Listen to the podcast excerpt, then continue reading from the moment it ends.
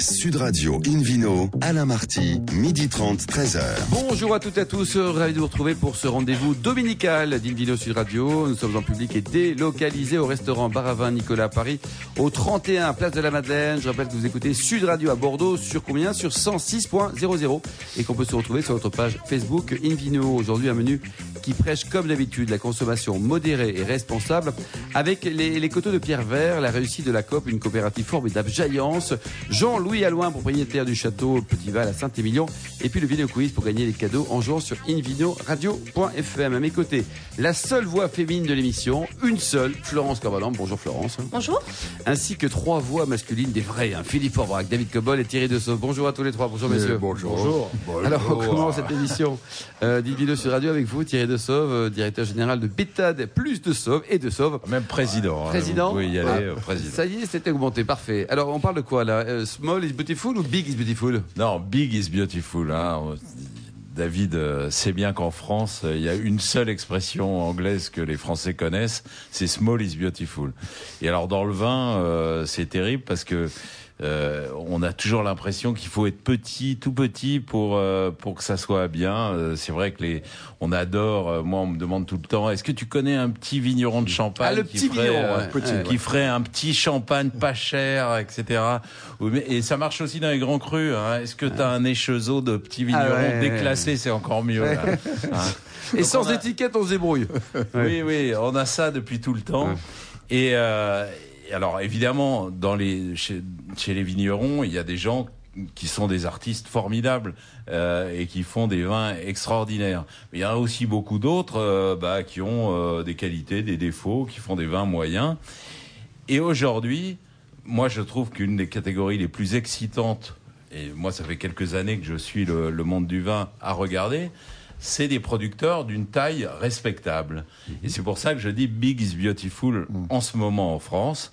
Parce que il y a beaucoup, euh, il y, a, plein de maisons qui étaient un peu vermoulues, des maisons de négoce autrefois, et qui ont été repris par le fils de famille ou qui ont été parfois rachetés et, qui font des choses euh, extraordinaires.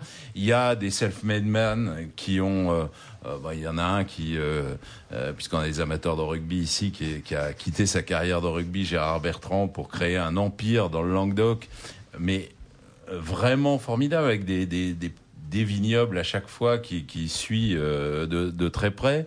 Euh, Il y a des coopératives qui ont fait leur révolution culturelle. Il y a des groupes qui se sont euh, créés en rachetant telle maison et ainsi de suite pour, pour construire des, des, des choses intéressantes.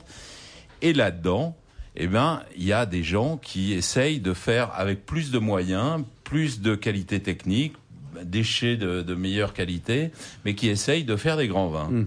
Euh, et donc aujourd'hui, il faut arrêter ces idées reçues que forcément, euh, pour faire un bon vin, il faut être un petit vigneron en, en liquette. Et en de en- la frontière, Thierry, il y a, on a le même raisonnement en Australie, en Alors, Espagne, en Italie. Vous savez, il y a une ou- chance, c'est qu'en France, le, le- ce qu'on appelle big, c'est du petit big. hein. Voilà. C'est euh, c'est des on dirait euh, dans le monde des entreprises des, des PME euh, qui peuvent avoir une certaine taille, mais euh, c'est très très loin des très grosses entreprises qu'on trouve par exemple aux États-Unis. Constellation Brands, c'est une énorme boîte. Et alors quand c'est une énorme boîte, ça finit par être toujours piloté par des comptables plutôt Bien que sûr. par des Ah, vignerons. mais c'est vrai. David Juste pour vous dire, bah, j'a- j'abonde dans le sens de Thierry, c'est absolument vrai tout ce qu'il dit. Pour vous donner une échelle, en Australie, euh, deux euh, groupements, hein, c'est pas que des- une seule marque, c'est plusieurs marques, deux groupements de producteurs de différentes marques contrôlent 40% de la production de l'Australie. Ah, c'est énorme. Quoi. Bah, un peu comme un cognac qui n'a pas 50. C'est... Oui, c'est Et ça. alors Thierry oui. Et, euh, et quand on est piloté par des comptables, bah, regardez euh, aux États-Unis, Constellation de Brand, aujourd'hui, vous savez ce qu'ils font? Ils abandonnent le vin parce que ça gagne pas assez d'argent. Ils, sont- ils vont dans le Colorado pour créer des, des, pour acheter des boîtes qui font du cannabis parce que là, il y a beaucoup plus d'argent à se faire. Ah, Tandis c'est que vrai. nos- Rémunération nos- liquide aussi. Nos hein. gros producteurs français, eux, ils s'occupent de leurs vignes. Ils sont passionnés par leurs vignes. Et moi, je rencontre des entrepreneurs, et c'est peut-être ça qui, il y, a, il y a 30 ans, on rencontrait euh, Le des- petit vigneron. des petits vignerons, des paysans ou des fils de famille un peu à l'ancienne. Aujourd'hui, c'est des vrais entrepreneurs, mais qui ont une obsession, c'est de faire les plus grands vins possibles. Ouais. C'est vachement sympa et il faut arrêter euh, ces idées reçues sur dès que c'est gros, ah c'est pas bien, c'est affreux, c'est le grand capital. Non, c'est des petits capitaux, mais c'est Et des en petits plus, on peut capitaux trouver qui chez vraiment gros des petits vins qui, pas qui chers. Oui. qui Et en plus, avance ils sont et qui très porte, abordables, qui ouais. porte aussi l'image de, de la France à, à l'extérieur, Mais à Jean-Claude- l'export. Exactement. Ça aussi, c'est un Jean-Claude facteur Masse, important. dans le Languedoc, garçon sûr. formidable, un vrai entrepreneur. Il a Oui. commencé par l'international pour revenir après Oui, sur, oui. sur le territoire national. Et donc, vous avez deux, trois coups de cœur, peut-être pour des gens qui produisent beaucoup. Vous en avez parlé de quelques-uns, mais en dehors de cela, qui, Bah, euh, alors, qui- on a parlé de, de Jean-Claude Masse et, ou de Gérard Bertrand, euh, qui sont des, des gens qui ont créé quand même quelque chose dans une région où il y avait besoin de leaders et qui, euh, qui, qui se sont, euh, qui ont fait des, des choses formidables en 20 ans. Euh, mais je vais vous- juste vous prendre un, un petit exemple euh, parce que ça, ça parlera à l'un d'entre nous. Euh, les coopératives, Mm. on n'en parle pas beaucoup et pourtant elles représentent euh, plus de la moitié de la production française. on en parlait tout à l'heure avec Jaillance. Voilà. Il y en a, il y en a une qui s'appelle Alliance Loire. que J'ai, j'ai déjeuné avec eux euh, euh, la semaine dernière, et c'est un groupement de coopératives, comme son nom l'indique, euh, mais qui avance, qui fait des progrès, et ils ont euh, non seulement euh, ils, ils travaillent euh, avec beaucoup de compétences, mais ils savent faire appel aussi à des talents extérieurs, puisqu'ils font des cuvées avec Philippe Forbrac. Euh, ben, j'ai Ça, ça, c'est une drôle d'idée, ça. hein. Ah, c'est une drôle d'idée, mais j'ai goûté ces cuvées et c'est vachement bien.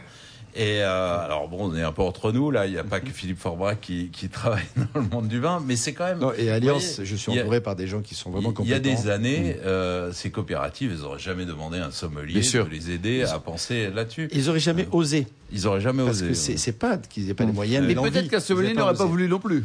Peut-être qu'il y a aussi une évolution de- dans les deux sens. c'est vrai, ils étaient complexés Qui suis en même temps impliqué dans un domaine, un petit domaine particulier dans la vallée du Rhône, à Châteauneuf et euh, Un petit, hein, petit. Non, mais c'est vrai, l'Irak. et l'Audin. Euh, finalement, le- mon travail avec Alliance Loire me permet d'avoir des moyens que je n'ai pas à titre personnel. Dire, euh, il faut quelque chose, on peut l'avoir, on a une vision, on a les moyens de le faire. Euh, voilà, il y, a- il y a vraiment des, des moyens, mais des dispositions. Et donc, ça veut dire, Thierry, que, que vous critiquez un peu certaines euh, grandes sociétés, notamment américaines. Il faut arrêter de grandir à un moment donné pour rester respectable ou s'intéresser à son produit ou pas? Moi, je crois qu'il faut d'abord grandir. Euh, le monde du vin, la, la meilleure nouvelle que la France a eue, euh, c'est qu'il y a eu des entrepreneurs et qu'aujourd'hui, il y a un tissu de PME, euh, parfois de TPE, mais qui se construisent comme des entreprises avec une idée. Vous savez, on parle souvent de l'automobile allemande et tout ce tissu de, de, de PME spécialisés dans les pneus, dans les pare-chocs, dans ce que vous voulez, dans les moteurs. Et ben, en France, ces PME, de, quand vous allez dans beaucoup de régions, c'est des PME viticoles. Voilà. Et ça, c'est nouveau parce qu'il y a 30 ans, il n'y avait pas ça. Hein. Et ben, c'est toutes ces PME, elles sont indépendantes, elles sont assez fortes. Elle crée de l'emploi. Elles créent de l'emploi, elles se battent pour leur région, souvent avec beaucoup de talent, et ce sont des ambassadeurs à l'étranger. hein. et ça, il faut l'encourager. Après, il y a peut-être à un moment donné, euh, si, si tout ça se réunit, va en bourse pour ramasser des capitaux, Ouais, ça on peut- a de la marche, hein, on a de mais la marche, on hein. n'y est pas encore. Ouais. Et, et, et dans l'esprit du vin, je vois bien que ce qui marche dans le monde entier, c'est c'est ces entreprises de taille intermédiaire. Merci beaucoup Thierry Dessau, vite vidéo sur radio. On retrouve Philippe Forbrac, euh, qu'on voit dans la Loire, mais également ici sur le plateau de Vidéo Sud Radio, euh, président de la sommellerie française notamment. On parle des, des coteaux de pierre vert. C'est c'est où dans quelle région ça? C'est dans- en Provence, c'est une région Ah, que je connais bien parce que j'ai eu la chance d'y naître et d'y- grandir. C'est une appellation qui est pas très connue effectivement, qui est juste à côté de la ville de Manosque. On est dans les Alpes de Haute-Provence. C'est un vignoble qui existe depuis très longtemps. Déjà à l'époque de Massalia, des Phocéens, et qui ont créé donc euh, Tous les Marseille grands copains de. Cobold. Exactement, à l'LOM. Euh, eh bien, c'est- un vignoble qui avait déjà une certaine réputation. Et les Aixois, et même à l'époque de, de, de, de César, donc ça, ça nous ramène déjà quasiment euh, Grand copain de 42 Florence avant Dorval. Jésus-Christ. C'est Jules. Jules César de La l'époque. jeunesse de David. Au quasiment, oui. Et sur le cours Sextus, qui est quand même la- la- la- l'artère principale, oui. effectivement, qui Sextus. s'appelle comme ça, euh, l'artère principale d'Aix-en-Provence, soi-disant, on buvait déjà des vins de cette région, C'est ce qui se du dit là-bas, pays aixois, Oui. et notamment des coteaux de pierre vert. Alors on est à la confluence de différentes euh, influences climatologiques et de terroirs, puisque on est euh, à l'entrée du Luberon, l'entrée des Alpes, au nord du, du secteur provençal, entre les départements du Vaucluse, du, du, du Var, des Bouches-du-Rhône et sur, les, sur le département des Hautes-Alpes, des Alpes de Haute-Provence, pardon, pas loin des Hautes-Alpes. Donc on a à la fois euh, un côté provençal et en même temps le début d'une expression alpine avec des, des, des vins qui ont une certaine fraîcheur. Et d'ailleurs, on fait essentiellement du vin rouge, 60%, 30% de vin rosé, on ne peut pas y échapper quand on est en Provence, mais 10% de vin blanc qui sont assez remarquables. Ah oui. Et euh, que, alors les unis blancs, Comme les pas, blancs, oui, ça, oui. euh, Ouais. ça fonctionne bien. Les vionniers donnent de très jolis résultats. Je pense à- notamment à la Black, par exemple, qui fait un vionnier qui est, qui est tout à fait remarquable. Et sur les communes donc de Manos, que j'ai dit tout à l'heure, de Pierre-Vert, qui est le nom d'une commune également, de Gréoux-les-Bains, de Vol, etc. Toutes ces communes qui sont autour de Manosque ont produit, ma foi, des, des- des vins avec beaucoup de personnalité. Mmh. Les rouges sont élaborés à partir de grenache pour l'essentiel. On a souvent de la syrah, parfois du bourverde quand il arrive à mûrir, un peu de carignan euh, également. Et les rosés sont élaborés également avec ces mêmes cépages auxquels on ajoute, euh, comme souvent, un peu de, de, de cinsault. Combien ça coûte une bonne bouteille? Alors, on a des vins. Alors, on parlait de caves coopératives. Il y a aussi euh, une cave coopérative, la cave coopérative de Pierre-Vert, euh, les- qui s'appelle la cave des vignerons de Pierre-Vert. Les premiers vins sont autour de 6-7 euros. Bon, ça va, c'est raisonnable, Philippe. Dès qu'on rentre en cave particulière, euh, Château Rousset, la Black que j'ai déjà cité, euh, Régus qui fait partie de ces domaines qui ont porté l'appellation pendant longtemps, ou encore le domaine de la Madeleine, on, est, on monte plutôt euh, entre 10 et 12 euros pour les cuvées classiques. Et puis il y a toujours la cuvée spéciale qu'on élève à l'époque, c'était sous bois. Maintenant, on fait une démarche plutôt bio, on y rajoute La un peu de- micro-parcelle, le euh, micro-parcelle, la bénédiction micro- tirée de sauve. petit, voilà, et c'est petit, donc c'est bon. Ah, Petit, Et c'est petit, on en vend moins, mais on le vend plus cher. Ben on ouais. valorise, comme on dit effectivement, le travail. ouais. On arrive à monter des fois sur des cuvées qui peuvent atteindre entre 15 et 20 euros. C'est- Ça, ça les vaut souvent. Ah, ça les vaut souvent. Bon, ça, c'est la bonne nouvelle, quand même, hein. Au- Au-delà de. Ça veut- ça- hein. veut pas dire que c'est toujours. hein, C'est souvent, c'est quand même. plus Il faut bien écouter Dilo Voilà. Sud Radio. eh oui. Exactement, surtout pour les rouges, parce que finalement, ce sont des rouges qui ont une certaine Ils sont assez densité. Exactement, c'est tannique. Ce sont des rouges qui peuvent être considérés comme un peu des rouges, au moins une moyenne garde, voire d'une garde un peu plus euh, prolongée, pas, pas de très grande garde. Il ne faut pas se dire je vais mettre ça maintenant dans une cave. Mais j'ai goûté, euh, parce que, voilà, comme vous- avez compris, j'étais un peu de cette région. J'ai la chance de- de- d'avoir quelques vieilles bouteilles de, de- cette appellation. Vieille, c'est de combien? 10 ans, 20 ans? 20 ans, Hmm? et qui avaient encore de la tenue. Donc ça veut dire qu'il y a des acidités euh, notamment qui permettent Permettent, effectivement quoi. à ces Est-ce que de c'est de mieux que les coteaux de, De Suresnes. Suresnes Euh, Oui, on peut dire ça quand même. D'autres de vignerons coup de cœur, peut-être? Vous en avez déjà cité quelques-uns? J'en ai cité quelques-uns. Le domaine Saint-Jean a rajouté éventuellement.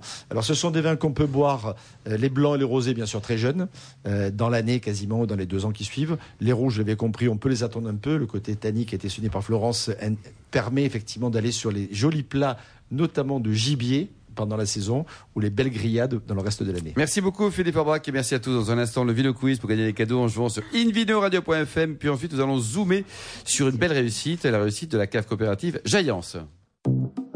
Sud Radio Invino, Alain Marty, midi 30, 13h. Retour au restaurant Bar à Vin Nicolas. Nous sommes à Paris au 31 Place de la Madeleine pour cette émission en public et délocalisée avec Florence, The Florence Corbalan et puis le Vino Quiz. Yes, je vous rappelle le principe. Chaque semaine, nous vous posons une question sur le vin et le vainqueur gagne un beau cadeau, à savoir un abonnement de six mois au magazine Terre de Vin. Voici la question de ce week-end. Parmi ces cépages, lequel n'est-il pas présent dans les vignes des Harpents du Soleil Réponse A, le Pinot Noir. Réponse B, le Mourvèdre. Réponse C, le Pinot Gris. Pour répondre et gagner un abonnement de 6 mois au magazine Terre de Vin, rendez-vous toute la semaine sur le site invinoradio.fm, rubrique Vino Quiz. Le gagnant sera tiré au sort parmi les bonnes réponses. Merci Florence. Une vidéo sur Radio. On retrouve maintenant David Cobod, le cofondateur de l'Académie du vin de Paris, pour nous parler d'une réussite. hein. Bravo Jaillance. Alors, une réussite parmi d'autres. Alors, il faut jamais commettre l'erreur de sous-estimer euh, le poids, d'une part, et aussi la qualité, dans certains cas, et j'en parlerai d'un de ces cas, des caves coopératives en France. Je suis d'accord. Hein, on est d'accord Euh, La question classique à poser dans ces cas-là, c'est combien de divisions? Eh Bien, il y en a 600, 600 caves coopératives en France, mais ils elles représentent dans leur ensemble 50% des vins vinifiés en France. 50%, c'est la moitié, hein, si vous en sait bien calculer. Est-ce qu'on peut euh, déconsidérer l'ensemble de cette production sur le plan de la qualité des vins? Bien sûr que non. Et je vais vous donner quelques exemples euh, de caves coopératives qui sont remarquables, non seulement par la quantité, mais aussi par la qualité de ce qu'ils produisent. En premier lieu, on commence par le nord, même euh, je pourrais y aller en Champagne, mais je vais commencer par Chablis et la Chablisienne, qui est un exemple, qui vinifie 25% euh, des vins de Chablis. Et je profite de ça pour citer un magnifique livre qui vient d'être sorti, publié par Gwenaëlle Laroche. Une femme formidable. Une femme formidable, et avec un photographe aussi formidable, Denis Ledet, qui s'appelle Chablisien, Chablisien avec un S rattaché entre guillemets.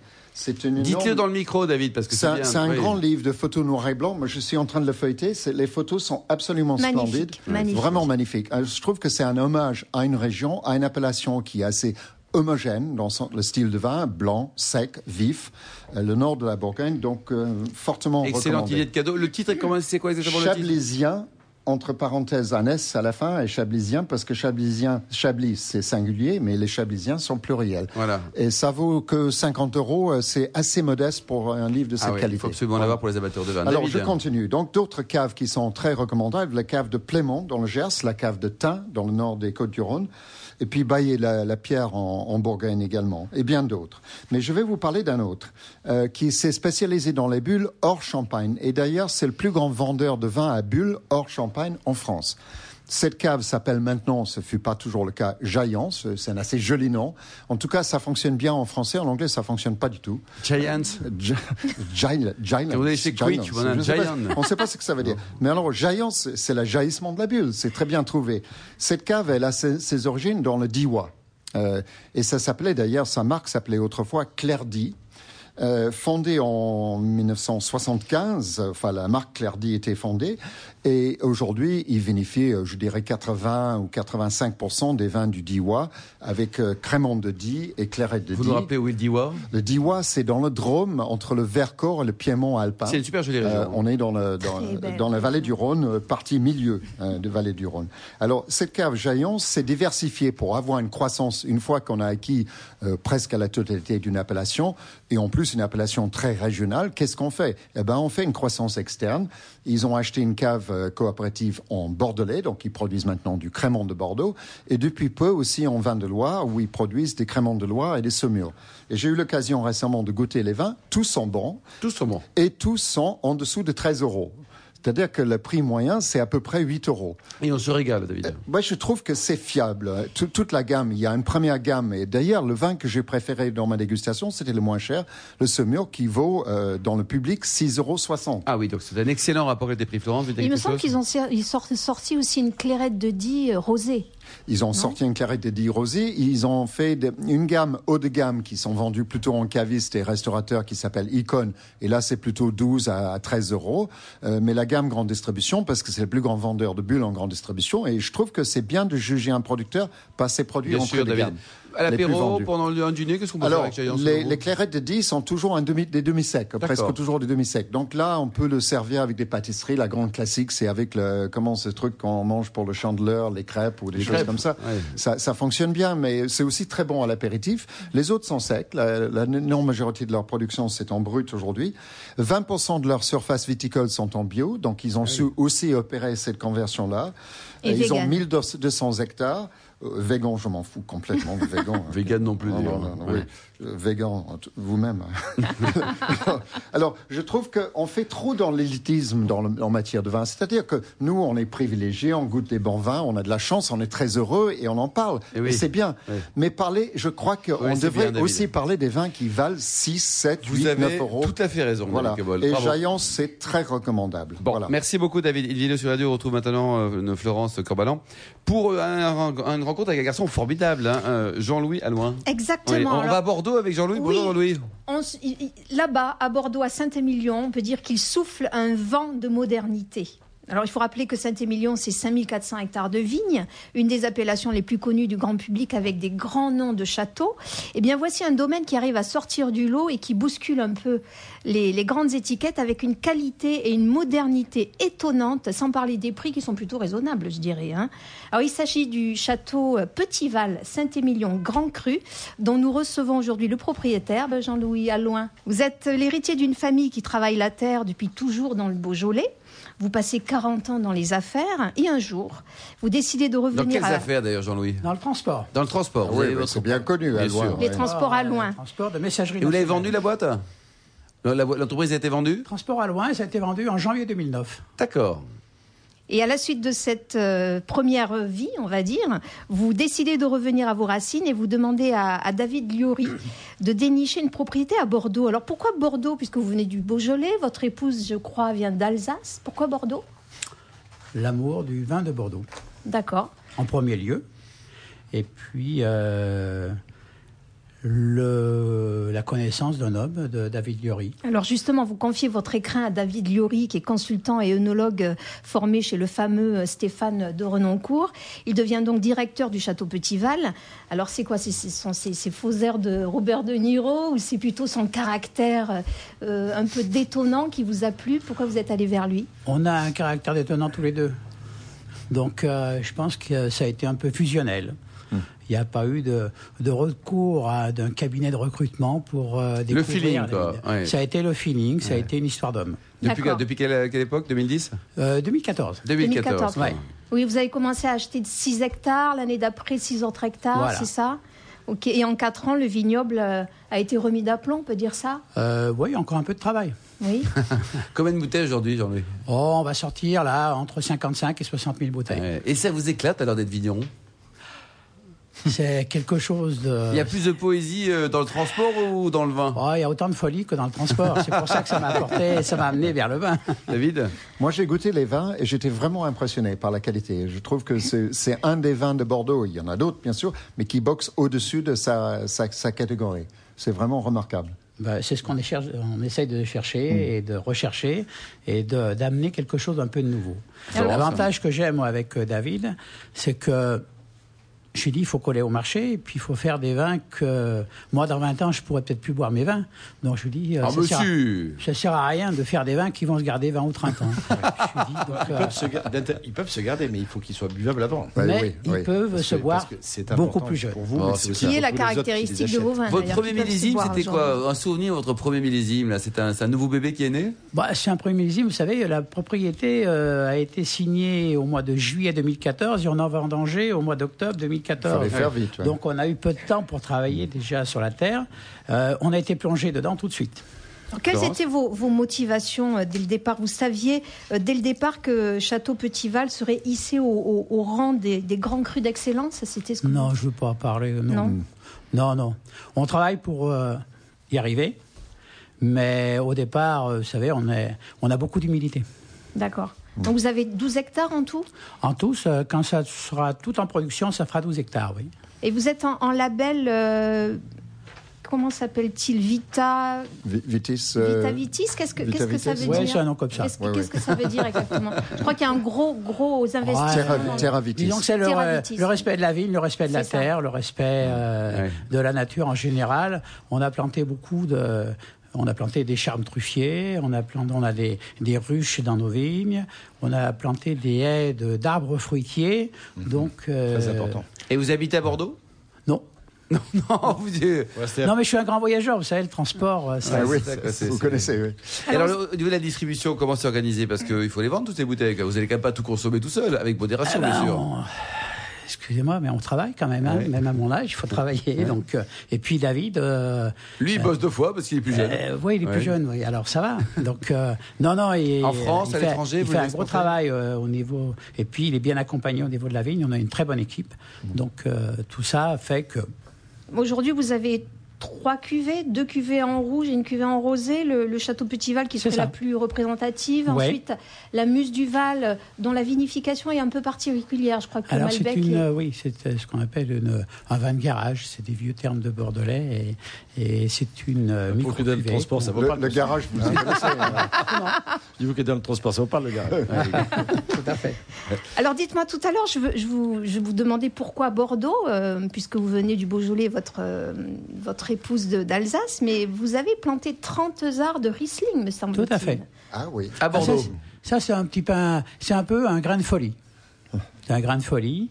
On a été obligé d'arracher une partie qui était qui était vraiment pas bonne, et il y avait une parcelle euh, qui était, euh, David me dit, je sais pas quoi, trois, trois, quoi faire. Et vous avez hésité avec le gamay ou pas? Puis vous savez, bon, ben, de temps en temps, on boit l'apéro, on va casser de blanc. ouais. et puis il y a une idée qui fusionne comme ça, et je lui dis, tiens, mais pourquoi du, pas d'Alsace ouais. Et moi, j'étais parti sur des gewürztraminer. Et puis en fin de compte, euh, David, euh, ben, il s'est gratté un peu la tête, puis le lendemain, il me dit, non, du risting, ça sera mieux. Parfait. Et, donc, ça, la, la première bouteille... Je vous dirai ça dans deux ans. Bon, très bien. Merci en tout cas. Merci Jean-Louis. Merci Florence. Merci également vous, David, euh, Philippe Aubrac et Thierry de Sauf, fin de ce numéro d'Invino Sud Radio. Pour en savoir plus, rendez-vous sur le site sudradio.fr ou invinoradio.fm et notre page Facebook également. Invino, on se retrouve samedi prochain à 12h30 précise pour une nouvelle émission, toujours en public et délocalisée. Nous serons au restaurant Paravin Nicolas à Paris au 31 Place de la Madeleine. D'ici là, excellent déjeuner. Restez fidèles à Sud Radio et surtout observez la plus grande démodération.